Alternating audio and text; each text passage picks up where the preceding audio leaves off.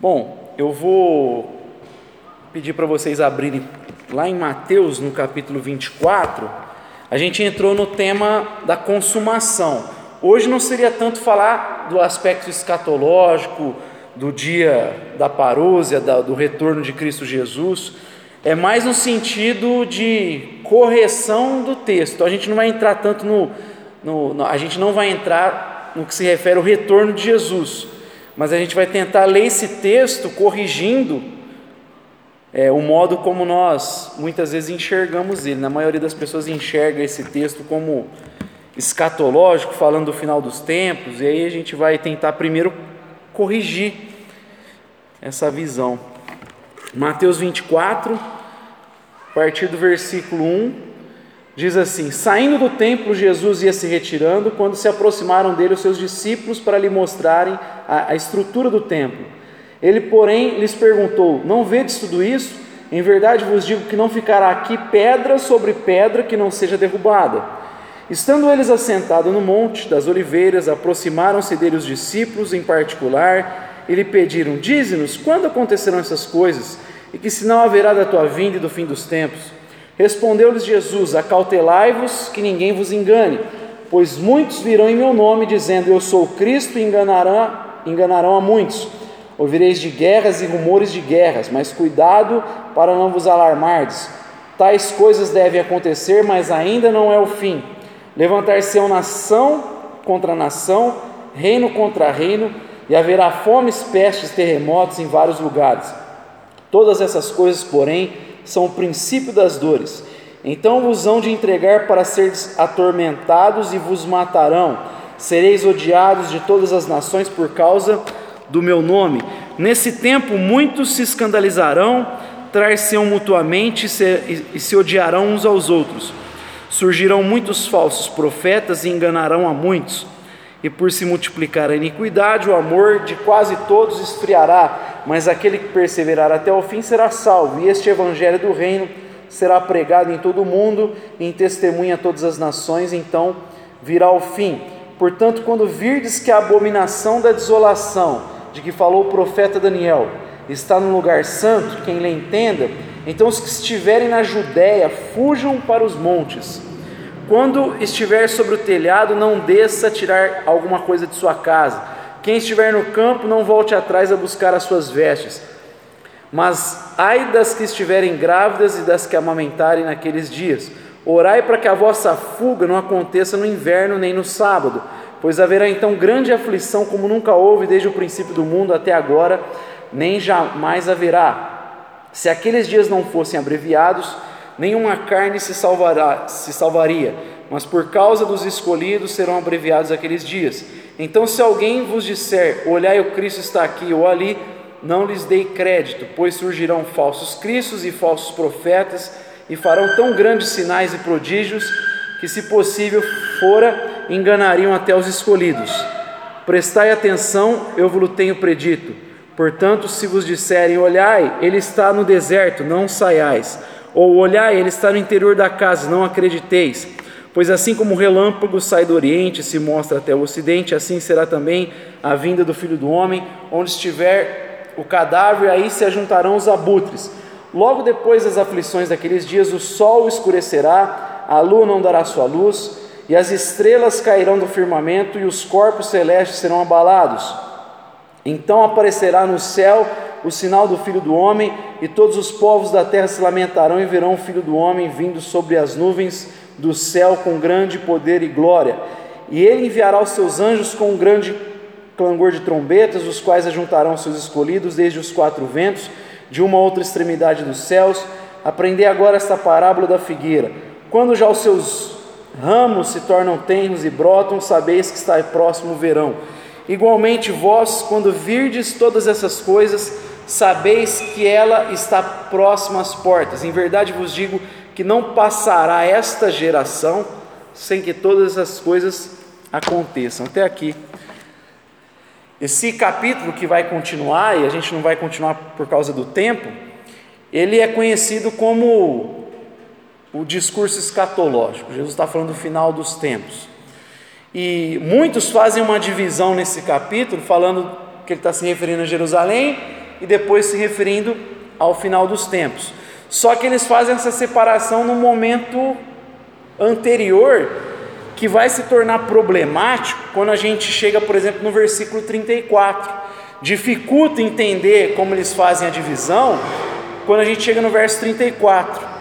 Verso 34, Jesus fala assim: Em verdade vos digo, não passará esta geração sem que essas coisas aconteçam. Que geração que ele está falando? Ele está falando da geração dos discípulos, no versículo 34. Mas muitas vezes o pessoal coloca a divisão bem antes bem antes. Então ele está falando do tempo que vai ser destruído e depois a gente aplica a ideia de finais dos tempos, por isso que a gente fala guerras, rumores de guerra. Então quando começa a falar de terceira guerra, a gente já fica, ah, Jesus está às portas. E Jesus no versículo 34, quando ele fala, não passará esta geração sem que tudo isso aconteça, ele está jogando tudo antes na geração dos discípulos. Não passará esta geração sem tudo isso que eu falei até agora aconteça. Então, tudo que vem antes do versículo 34 estava relacionado ao que aconteceria na geração dos apóstolos, naquela geração que Jesus está se referindo. E por conta deles trazerem a, a, a divisão antes, eles acabam tendo uma visão, eu diria assim, pessimista da, do, do mundo. Então, por exemplo, eu citei aqui, ah, a Terceira Guerra Mundial, a gente, Jesus está às portas. A impressão que dá dos cristãos é que quanto mais pior o mundo, melhor. Ah, Jesus volta logo e acaba com esse negócio. Na prática, a gente parece que tem uma, uma visão de missão que, tipo, ah, não vai adiantar muito, Jesus está voltando e vai acabar, então que, que piore mesmo e Jesus volte acabe com essa. E então a gente na prática acaba tendo uma visão pessimista por conta de uma, uma visão escatológica que pode ser questionada. Né? Então, uma das coisas que eu pretendo fazer nesse capítulo 24 é, é olhar diferente esse texto e essas palavras de Jesus. Né? Ele está falando aqui, então, do versículo 34, ele está dizendo: tudo isso que eu falei até agora vai acontecer nessa geração de vocês. Qual geração? Até o ano 70, do, do, do ano 30 mais ou menos ali, 33 até o ano 70 depois de Cristo ia acontecer essas coisas. O tempo de uma geração é até de 70 anos, pode falar, Salmo fala de 70, 80 anos, mas os, os judeus também contavam 40 anos, lembra no deserto? A geração ficou 40 anos no deserto, e 40 anos depois das palavras de Jesus, de fato, Jerusalém foi destruída. O templo foi destruído. Jerusalém foi sitiada, foi cercada pelo Império Romano, por Titus Flávio, o imperador, que destruiu de fato Jerusalém. Já tinha tido uma destruição do templo lá no Antigo Testamento, que ele fala: quem lê Daniel entenda. Né? E, e, lá naquele período, quando foi destruído, houve uma abominação. O cara matou um porco, colocou no templo, profanou o templo e destruiu o primeiro templo. E agora Jesus está falando que vai destruir o segundo. O segundo templo vai ser destruído. Então, em verdade, vos digo: não passará esta geração Todas as vezes que você pode pensar, como muitas vezes eu já ouvi, eu mesmo já pensei, ah, mas esta geração não é a geração a última que antecede a volta de Cristo. Às vezes está falando, vai passar esta última geração, e, e se referindo à última geração que antecede o retorno de Cristo. Só que todas as vezes que Jesus usou a expressão esta geração, ele sempre falava da geração dos discípulos. Sempre. Ele fala: uma geração pede um sinal, e nenhum sinal será dado a ela, exceto o sinal de Jonas, assim como ele teve três dias no ventre, o filho do homem ficará no ventre da terra. E está falando para quem? Para os judeus que não ouviram o que Deus falou através dos profetas e agora estão repudiando o próprio filho dele. Então ele falou: essa geração vai enfrentar juízo. Sempre que ele fala essa geração, ele está se referindo à geração dele. Um exemplo, Mateus 12, 45, Marcos 8, 12, Lucas 17, 25, ele fala essa geração sempre aplicando a geração dele, dos ouvintes dele. Ele expulsa demônios numa certa ocasião e fala assim: essa, assim acontecerá com esta geração que, que não ouve a voz de Deus, que é rebelde. Sempre está falando para a geração dos ouvintes ali. Não vai passar essa geração, essa geração vai enfrentar o juízo. Ou como eu citei aqui, Jerusalém, que mata os profetas, quantas vezes eu quis reunir vocês, como a galinha reuniu os pintinhos debaixo de suas asas, mas vocês não ouviram. E aí ele faz um lamento profético falando que Jerusalém ia ser destruída. Então, como a gente falou aqui, a ideia na Bíblia de últimos dias, no domingo a gente citou isso, quando fala os últimos dias, é sempre os últimos dias da aliança antiga. Essa aliança está acabando, está com os dias contados. Vai passar essa ordem, essa antiga aliança está acabando e vai começar uma nova aliança, uma nova ordem. Qual? A ordem que Cristo está estabelecendo. Ele fez um novo pacto. Lembra que domingo eu citei Daniel, né? Eu falei que Daniel, o profeta Daniel fala de 70 semanas que teriam. Então, essas 70 semanas, qual que é o problema hoje em dia? Os, boa parte dos evangélicos acha assim, 69 semanas, a última semana eles, eles entendem como um intervalo. A última semana, eles estão esperando até hoje a última semana, porque ela diz que a semana será cortada no meio, e aí vai ter um acordo, um pacto do príncipe com as pessoas, e eles acreditam que esse é o anticristo. E essa semana cortada, é onde vai ter talvez aqueles que vão ser salvos no meio da grande tribulação, alguns acreditam que é antes da tribulação, que é o pré-tribulacionismo, mas na verdade, se a gente fosse mais preciso na interpretação do texto de Daniel, 70 semanas são 490 anos, que é 70 vezes 7. 69 semanas, elas acabam quando começa o ministério de Jesus, o batismo dele. E aí a última semana é os, últimos, é os sete anos que começam com o ministério de Jesus. O ministério de Jesus durou três anos e meio. No meio da semana, acaba o sacrifício e a oblação, Daniel fala. Olha, quando Jesus é crucificado, morto, ressuscitado, começa uma nova ordem, uma nova aliança que ele estabelece, inclusive, na ceia. O sacrifício vai cessar o quê? Vai acabar o sacrifício no templo, as ofertas no templo, a antiga aliança passou ela vai perecer, ela está prestes a desaparecer. Hebreus 8,13 vai falar. Então começou uma nova aliança. No ministério de Jesus, ele está aqui falando: vocês estão achando bonito esse templo? Não vai ficar pedra sobre pedra, tudo vai ser destruído. Vai, não vai passar essa geração sem que isso aconteça. O que ele está falando? Dessa antiga aliança, dessa antiga ordem. Isso aí vai passar, vai acabar. E, e é o que Hebreus 8,13 fala, né? A antiga aliança está prestes a desaparecer começou uma nova ordem. Se concretiza no ano 70 depois de Cristo. Então, no, no, ministério de Jesus, ele fala: Isso aqui vai ser destruído. No ano 70, 40 anos depois, é destruído. E aí eu falei: três anos e meio depois da morte ressurreição de Cristo, Paulo se converte. O evangelho é pregado às nações. Daniel, na visão dele do homem, o ancião de dias, que é uma figura de Jesus pré-encarnado, ele, o templo foi destruído, o primeiro templo, e ele está pregando para as nações, porque ele está falando para a Babilônia, pra, ele está falando das nações. Agora o outro templo vai ser destruído, e Jesus fala: vão e pregam o evangelho a toda criatura, façam discípulos de todas as nações. O evangelho está sendo pregado para as nações. Paulo é o apóstolo dos gentios. Então, depois, a semana cortada, Jesus é crucificado. Três anos e meio depois, Paulo se converte, é direcionado às nações. Pedro está em Jope, tem a figura do lençol que desce, e aí ele está resistente de pregar na casa de Cornélio, afinal um judeu não entra na casa de um, de um gentil, e quem que está lá no, no, Antigo Testamento também resistente em pregar para gentil? Jonas, ele vai para Jope pegar um barco para fugir para Tarso, mas ele está em Jope, ele vai para Jope, está resistente de pregar para os ninivitas, para os gentios, então ele decide ir para Tarsis, ele está em Jope, e agora Pedro está lá em Jope. Até então, no, nos três primeiros anos e meio, depois da morte de Cristo, eles estão pregando para os judeus principalmente. O evangelho está ali com os judeus. Depois, o evangelho está sendo direcionado para os gentios. Por quê? Porque os últimos dias começaram. Vai acabar Jerusalém, essa ordem vai passar. E aqui Jesus está falando para os judeus. Então, o que, que faz a gente pensar que ele está se direcionando aos judeus? Principalmente os primeiros versos. Porque olha como começa toda a história. Sai, aliás, começa até antes. No capítulo anterior, a gente já vê Jesus falando para aquele povo ali, para aqueles ouvintes judeus. É, mas no 24, saindo do templo, eles estavam no templo, saindo do templo, Jesus ia se retirando. Quando se aproximaram dele seus discípulos, eles mostraram a estrutura do templo. Olha só que bonito, que beleza. Jesus fala: Está vendo tudo isso aí? Não vai ficar pedra sobre pedra, tudo será destruído e derrubado. E aí os discípulos perguntam: quando é que vai acontecer isso?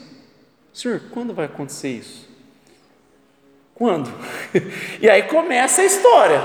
Então eu tenho que ler os três primeiros versos e aí começa. Então a pergunta deles: quando é que vai acontecer isso? Vai destruir e o sinal do fim.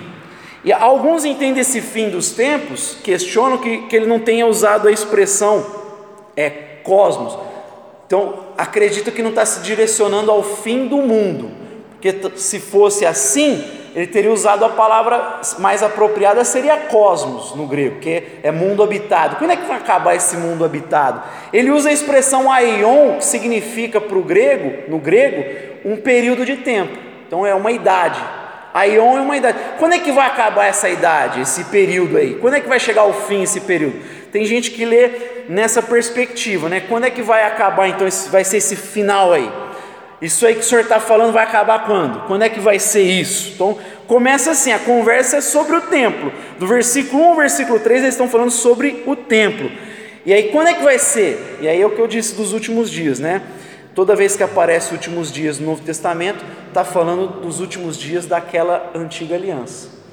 Hebreus 1, por exemplo, Deus nos falou através dos profetas no passado, mas nesses últimos dias não falou através do Filho, a quem constitui o herdeiro de todas as coisas. Então, os últimos dias é essa antiga aliança. Jesus está falando, vai acabar. Vamos nos colocar no lugar dos, dos apóstolos.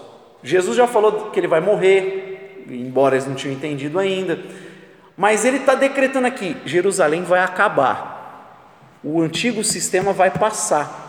E não vai passar essa geração, antes de acabar essa geração, vai ser destruído. E ele começa a instruir os apóstolos para eles se prepararem para isso.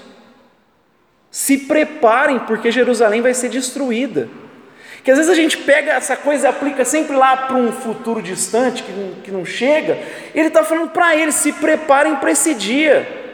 Ouça o que eu estou falando, isso aqui vai acabar, não vai ficar pedra sobre pedra, tudo será destruído a antiga ordem vai passar, e aí ele começa a dar um monte de orientação. Ele vai dar orientação dos sinais de quando está prestes a acontecer. Então, quando chegou no ano 70 depois de Cristo, os cristãos mesmos, eles estão antenados com o que está acontecendo. Os sinais que Jesus falou, eles estão observando. Opa, está chegando perto do que Jesus disse lá atrás para nós. E os apóstolos foram alimentando isso para os outros cristãos, de modo que quando aconteceu em 70, os cristãos estavam preparados. Quem não estava preparado? Judeus que rejeitaram Jesus. Esses foram pegos de surpresa. Esses não esperavam que Jerusalém. Por quê? Porque Jerusalém é a cidade do grande rei. Eles achavam que Jerusalém não ia ser destruída. Mas os cristãos já tinham uma palavra de Jesus, uma orientação de Jesus, e eles passaram essa palavra adiante. Quando a gente vê eles falando, em todo o Novo Testamento, Paulo orientando, inclusive nas cartas do grande dia, é esse grande dia que Cristo vai vir, mas vai vir em juízo contra Israel, em juízo contra Jerusalém. Então, só para a gente continuar, versículo 1 a 3, ele está falando então sobre o templo. A conversa é: os discípulos, nossa, olha que bonito esse templo, olha só que formoso. Jesus, vocês estão vendo? Vai ficar nada aí, vai ser tudo destruído. Quando vai acontecer? Qual vai ser o fim desse período aí? Quando é que vai ser isso? E aí começa as orientações de Jesus. Então, dos versos seguintes, Jesus começa a falar dos sinais de quando vai acontecer isso. O que, que ele fala? Falsos apóstolos, falsos cristos, falsos mensageiros. E aí a gente ouve, a gente vê isso no Novo Testamento. Romanos 16, 17 e 18, 2 Coríntios 11, 3 a 4, onde fala que até o diabo se disfarça de anjo de luz, que há falsos profetas, inclusive o diabo se disfarça de anjo de luz para enganar. É, 2 Coríntios 12, 15, também o versículo 12 e 15, 1 Timóteo 3, do 1 ao 7, Filipenses 3, 18 e 19, que Paulo fala: alguns são inimigos da cruz de Cristo, Deus deles é o próprio ventre. Então você tem um monte de referência falando de falso apóstolo, falando de falso mestre. Né? Jesus está dizendo: primeiro sinal, vão ter falsos apóstolos, vai ter falso mestre, vai ter falso Cristo. João, o apóstolo João que escreveu o Apocalipse, nas cartas ele fala do anticristo. Quem é o anticristo? Não é uma figura que vai aparecer, o anticristo é o cara que nega que Cristo vem em carne, ele fala. Quem é o anticristo? Quem nega que Jesus vem em carne. Por quê? Tinha um, um, discurso gnóstico naquele tempo que acreditava que Jesus não vem em carne, Deus não, fez, não se fez carne na pessoa de Jesus, que ele parecia uma carne, mas não era.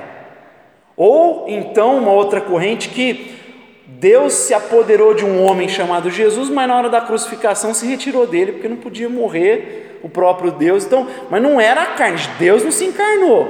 E aí o apóstolo João fala: anticristo é quem ensina isso aí. Todo aquele que nega que Cristo vem em carne é o anticristo. Então não tem um anticristo, tem vários anticristos ao longo da história.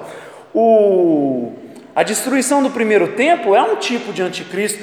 É, o Titus Flávio, que destruiu 70 depois de Cristo, é um outro tipo de anticristo. Você tem vários anti, gente que se coloca contra Cristo, embora a destruição foi a própria ação do próprio Deus, né? assim como ele falou: vou destruir Babilônia, vai cair Medo Persa, vai cair os gregos, vai cair o Império Romano, vai cair Jerusalém. Vai cair Jerusalém. O próprio Deus vai destruir. Por quê? Porque ela se rebelou. Vocês não ouviram. O que, que fala lá no, no, no, nas leis? Você tem o caminho da bênção e da maldição. Você se rebelar, você vai colher maldição, você vai colher o fruto da sua rebeldia. E como a nação, ele não falou da parábola, eu enviei um, eles espancaram, não ouviram enviei outro, então ele foi enviando profeta, o povo não foi ouvindo. Aí eu falei, vou enviar o meu próprio filho que esses vão respeitar. E aí eles falaram, vão matar ele que a gente toma conta de tudo. Para quem que ele está falando?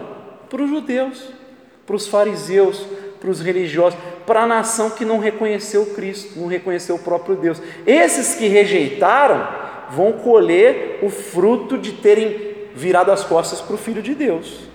O sangue está nas mãos dele. Quando Pedro prega lá na, no, no dia de Pentecostes, ele fala: Vocês crucificaram o Filho de Deus, o sangue dele está sobre vocês. E aí aquela multidão se converteu, se arrependeu. Mas quantos que rejeitaram? A maioria lá em Israel rejeitou. E aí eles vão colher a destruição, o fim daquele antigo sistema. Então Jesus começa a falar para os discípulos agora: ó, vai destruir, vai ser destruído no final. Essa geração não vai acabar e vai ser, vai, vai ter Jerusalém vai ser destruído, o sistema antigo vai cair. Quais serão os sinais? Falsos apóstolos, e aí tem vários textos que eu citei aqui. Outro sinal: guerras. Ouvirão sobre guerras, rumores de guerras. Você tem registro de guerra entre 40 a 70 depois de Cristo, um período aí de 30 anos, é, aliás, 30, 70, 40 anos. Você tem no, entre os germanos, né, onde a Alemanha, você tem na Grécia, na Grã-Bretanha, na Armênia e um monte de conflito em Israel. Você tem registros históricos de guerra na Grã-Bretanha, na Grécia, na, no, entre os germanos que formaram o povo da Alemanha, na Armênia e vários conflitos em Israel, num período de 30, 40 anos. Vários. Agora, a gente tem que pensar que não é a, a era da tecnologia que a gente recebe informação. Naquele período, às vezes você ficava sabendo que tinha fome numa terra, outros povos iam saber quando tinha acabado a fome. Então, assim, você imagina, a informação era devagar, mas num período curto você tem história de relato de guerra num monte de lugar ali. Outro, aí ele fala sobre terremotos. Lucas 21, versículo 11, não é nem aqui, Lucas 21 fala de terremotos. E a gente tem registro de terremoto em Laodiceia, em Pompeia, na cidade de Colossos e na própria Jerusalém. Fala de fome em Lucas 21, 11. Você tem registro de fome na Grécia, em Roma, na Armênia e também em Israel, especialmente quando o cerco se fechou lá, né? Aí muita gente morreu de fome. É... Agora, pensa comigo, em um período de 40 anos, uma geração, você tem vários registros de guerra, de terremotos, de fome, é muita coisa para um período pequeno de tempo. Em 40 anos, você ter tanto registro de fome, guerra, terremoto, para eles que não tinham internet, é muita informação. Então, os discípulos começaram a ouvir relatos, saber o que estava acontecendo. Opa, tem alguma coisa que está acontecendo. Inclusive, Jesus fala: hora que vocês verem Jerusalém sitiada, cercada, corram. Quem está no telhado não desce para pegar nada em casa, vaza. Quem está no campo, não, vai embora, corre, vocês têm que ir embora. É o sinal, vai embora. Não fica titubeando. Por quê? Porque os judeus ficaram. Viram cercado, mas acharam que ia conseguir resolver. E a vida deles seguiu normalmente. Porque eles não tinham essa orientação de Jesus. Os cristãos tinham. Então Jesus está dando primeiro, ele fala, ó, é a partir da conversa do tempo que ele fala, vai ser destruído esse sistema, e aí ele começa a dar sinais. falsos apóstolos, guerras, terremoto, fome e a desolação, Lucas 21, 20. Qual a desolação? Quando Titus Flávio de fato destrói o templo de Jerusalém. Só que ele está sendo um servo de Deus, simplesmente, porque o próprio Deus tinha decretado isso. O próprio Cristo tinha falado que ia ser destruído e que ele visitaria ali o povo. Oh, em relação a essas orientações, olha que Eusébio de Cesareia fala, alguns dois séculos depois, ele tem registro, ele falando sobre essa história aí, sobre a fuga dos cristãos, né? E, e inclusive para uma das orientações de Jesus é para a fuga não acontecer no inverno. E qual que é o sentido aplicar para nós num, num, num, futuro distante? Se eu estiver no Brasil, ora para não ser no inverno, que diferença faz o inverno para nós aqui? E ele fala: é, é, quem estiver na Judéia, está falando para o judeu, para o cristão e para o judeu ali. Então ele falou: ora para a fuga não ser no inverno, porque para eles era complicado a fuga ser no inverno. Ora para não ser no sábado, porque o sábado o, o judeu guardava o sábado. Então, ora para. Ai das mulheres estiverem grávidas e tal. Ele está dando orientação. Orem.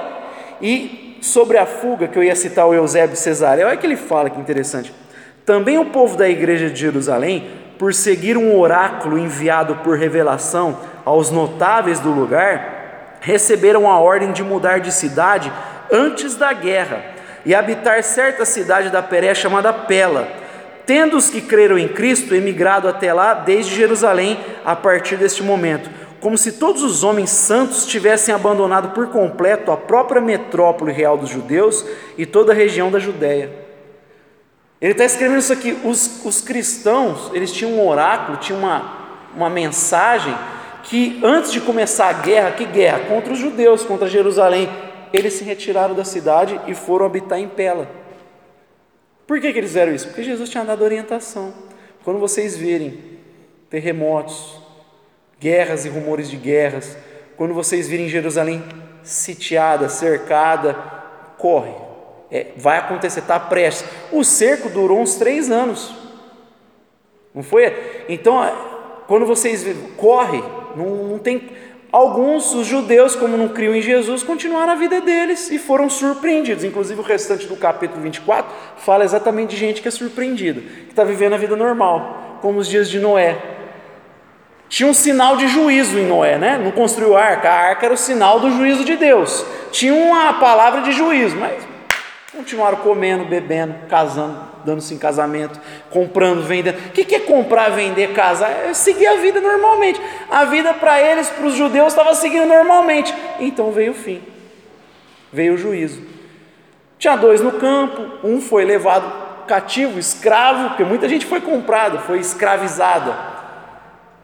Estava seguindo normalmente a vida, fazendo as coisas comuns da vida e foram surpreendidos. Por quê? Porque não tinha um oráculo, não tinha palavra. Os cristãos Todos migraram e conseguiram salvar a própria vida. Aí você pode estar perguntando o seguinte, talvez, né? E essa palavra de Jesus, que ele diz que o filho do homem vai vir, versículo. Especialmente o 29, logo depois da aflição daqueles dias, o sol escurecerá, a lua não dará sua luz, as estrelas cairão do firmamento, os corpos celestes serão abalados, então aparecerá no céu o sinal do Filho do Homem, e todos os povos da terra lamentarão. Mas isso aí já aconteceu? Se a gente seguir o versículo 34, essa geração, aconteceu. Mas como assim? Jesus apareceu, ele voltou. Aí eu queria entrar aqui no sentido desse, desse que Jesus está dizendo se assemelha muito com algumas palavras dos profetas que tem a ver com a vinda de Deus em juízo. Quer ver comigo? Aí vou, você vai ter que ler comigo. Isaías 19, 1 primeiro. Isaías capítulo 19, verso 1. Olha, olha o tipo de linguagem do profeta e veja se não se assemelha um pouco com aquilo que Jesus está dizendo lá. Isaías, 1 Isaías 19, 1. Oráculo acerca do Egito: O Senhor vem cavalgando numa nuvem ligeira e virá o Egito. Os ídolos do Egito tremem perante sua face e o coração dos egípcios se derretem dentro deles. Lá Jesus está falando que virá nas nuvens, aqui ele está falando ele vem cavalgando numa nuvem. Será que ele veio mesmo? Será que Isaías está falando que Deus apareceu cavalgando numa nuvem? Ou é uma figura de linguagem que ele está usando aqui? Agora vai lá no capítulo 13, verso 9 e 10, de Isaías mesmo.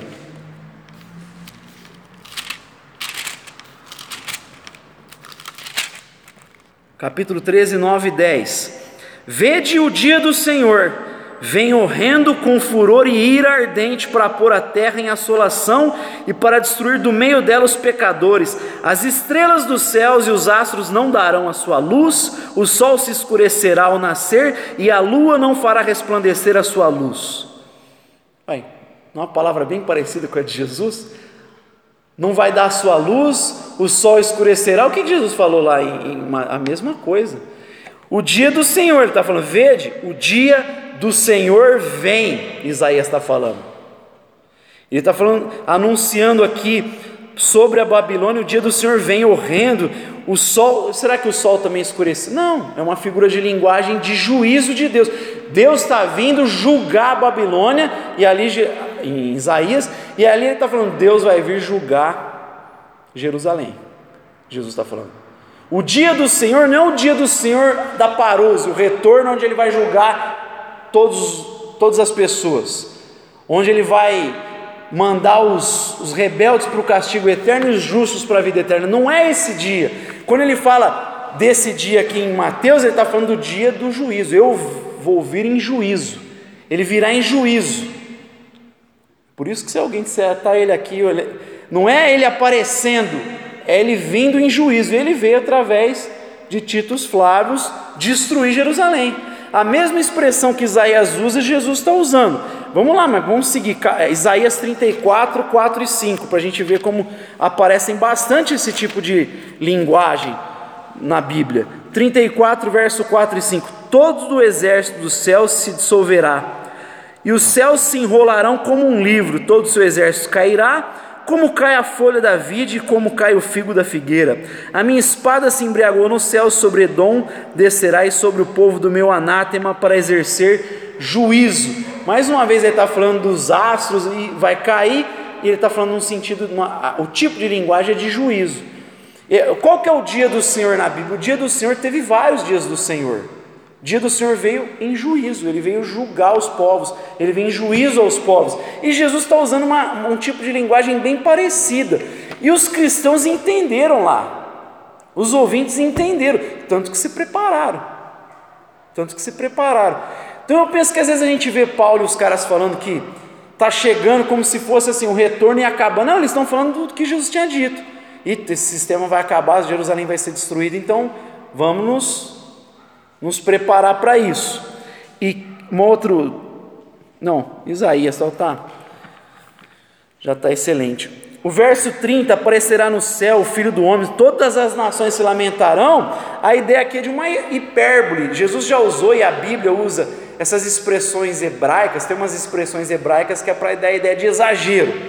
Por exemplo, quando os espias foram lá ver a terra de Canaã, lembra?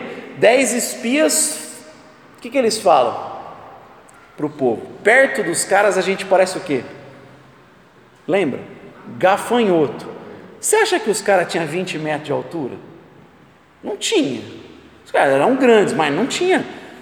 Eram fortes, grandes, Golias era um cara. O Golias que tinha três e pouco já era acima dos filisteus, era muito. Ninguém tinha 12, 15, 20 metros de altura. Por que eles falam parece um gafanhoto? Exagero. É uma expressão de exagero. Existem outras de uma maneira, essa aqui foi de uma maneira negativa. Existem outras de maneira positiva e Jesus está usando aqui. Vai ser um dia chocante. Para o judeu foi. Aliás, para o mundo antigo. Destruiu uma nação inteira. Jerusalém foi destruída. E nunca mais, inclusive, teve nação. Destruiu a nação de Israel.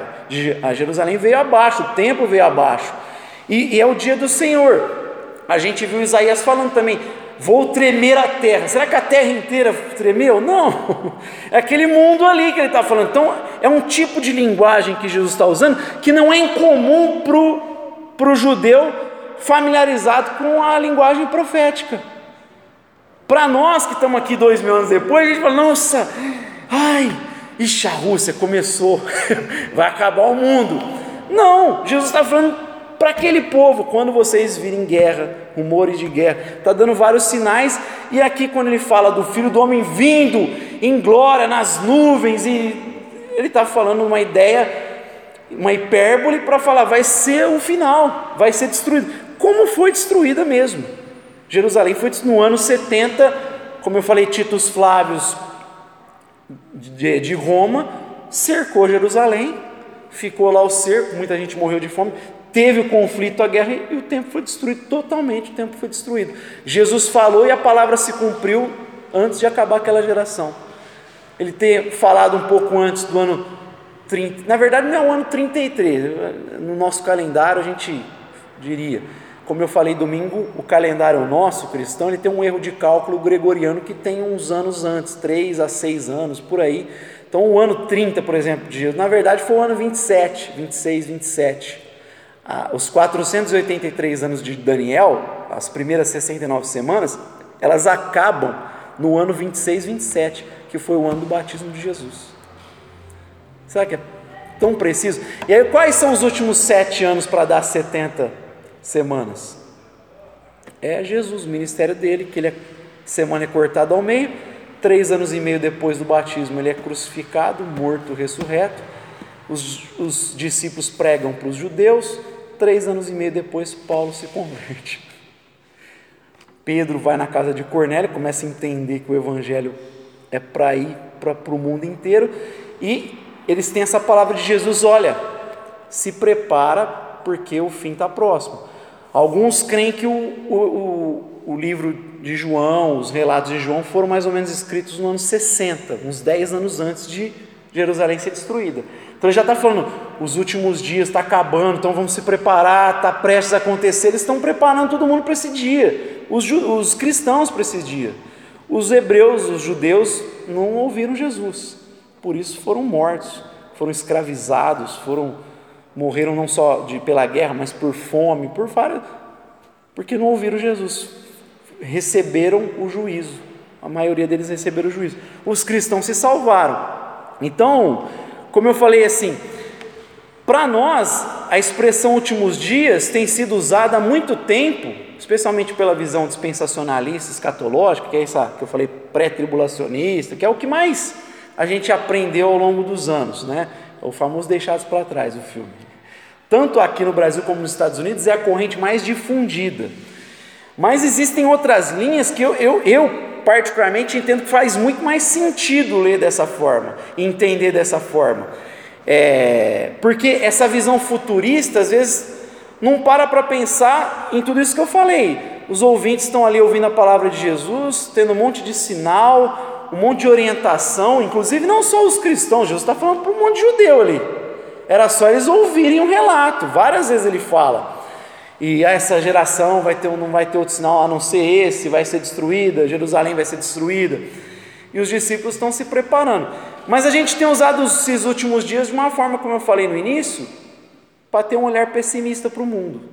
Então a gente olha, ah, vai acabar e não, não tem para onde ir. No entanto, a nossa visão deveria ser muito mais esperançosa e otimista. Por quê? Sempre que alguém, sempre que alguém se rebela contra Deus, ele vai colher o fruto. Então, Babilônia, os impérios passaram, toda iniciativa humana vai cair por terra. E Jerusalém foi destruída porque foi rebelde. Então, ao mesmo tempo que o mundo vai seguindo o próprio coração, a inclinação do próprio coração, a gente vai construindo como igreja sempre a opção por Cristo Jesus. Deixa eu ler aqui. À medida que os incrédulos se tornam mais e mais consistentes com a sua visão, eles se destroem. É por isso que nós, como cristãos, precisamos criar uma alternativa enquanto ocorre o colapso do não cristão. Esse colapso está ocorrendo enquanto isso o evangelho está sendo anunciado, homens e mulheres e crianças estão confiando em Jesus, igrejas estão se expandindo, novas famílias estão sendo constituídas, novas culturas estão sendo construídas de tal forma que o conhecimento do Senhor cobrirá a terra como as águas cobrem o mar. O que, que Jesus falou? As portas do inferno não prevalecem contra a minha igreja. O que, que a visão de Daniel viu? Uma pedra caiu sem o auxílio de mão humana, caiu no pé da estátua. O que, que era a estátua? Cabeça Babilônia, membros superiores Medo-Persa, né, do o Império Medo-Persa, quadril Grécia, pernas Roma e os pés também barro com ferro, que simbolizava Roma. A pedra veio, ninguém, não foi auxílio de mão humana, veio do céu essa pedra. Acertou o pé da estátua, espatifou a estátua. Aí diz que a pedra virou uma montanha, essa montanha cresceu até alcançar o mundo. O evangelho vai ser pregado em todo o mundo. O evangelho vai prosperar, a igreja vai crescer. Enquanto o mundo dos homens vai entrar em colapso, a igreja vai construindo o mundo, vai, vai mudando cultura, transformando o mundo, e Cristo voltará para reinar para todo sempre. Por isso que a Bíblia fala não de outro céu e outra terra, mas de novos céus e nova terra onde habita a justiça. Por isso que ela fala que a gente não vai sair daqui, ela fala que a Jerusalém desce de Deus. A Jerusalém desce dos céus, porque a pedra está crescendo.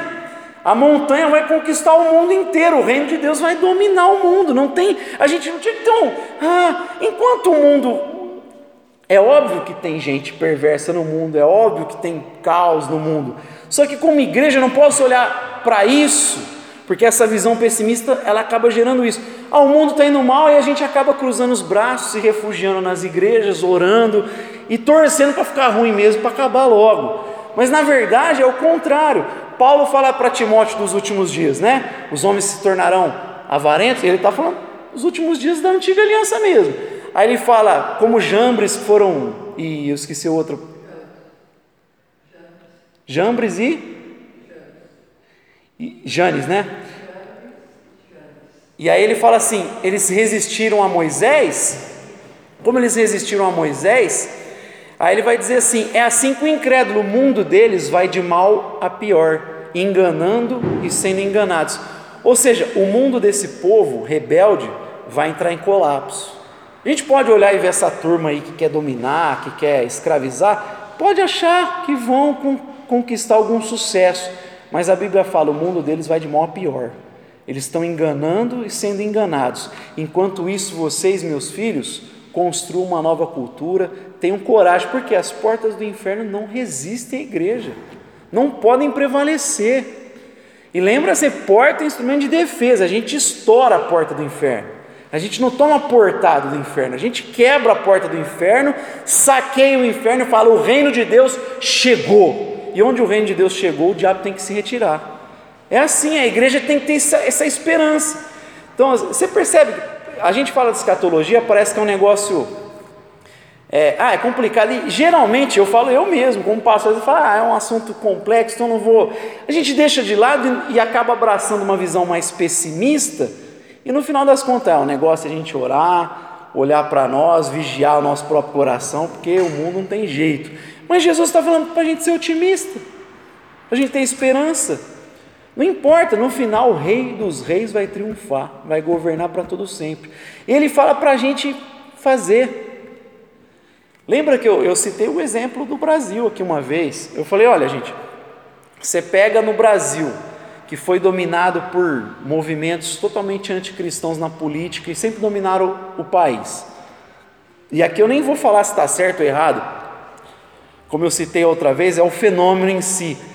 Você pega aquele filósofo, o Olavo de Carvalho, e ele sozinho conseguiu bater de frente com um sistema maior, escrevendo texto, fazendo vídeo e influenciando, dando aula, dando curso ele foi boicotado na mídia, ele pegou e foi para a internet, porque o pessoal relativizou a internet, ele começou a falar, é um católico, começou a falar, falar, falar, falar, de repente um monte de gente começou a ouvir ele. E pela primeira vez na história, depois do, da Constituição, um governo fora dessa linha assumiu o poder. Não estou falando que esse governo é de Deus, não é isso não, é só o fenômeno de um cara que falou e conseguiu enfrentar e influenciar uma, um país. Como que uma igreja não pode ter otimismo e achar que não pode influenciar? Aí eu, eu só estou usando um exemplo dele para falar: se um cara conseguiu fazer um barulho desse no país, por que, que a igreja fica com medo, gente?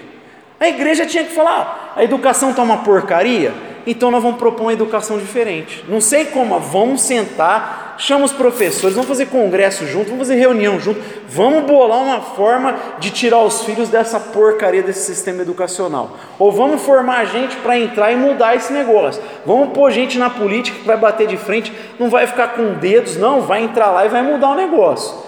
Se a igreja fizer isso, ela mudou. Os Estados Unidos foi um país que a maior parte da sua história teve a Bíblia como base.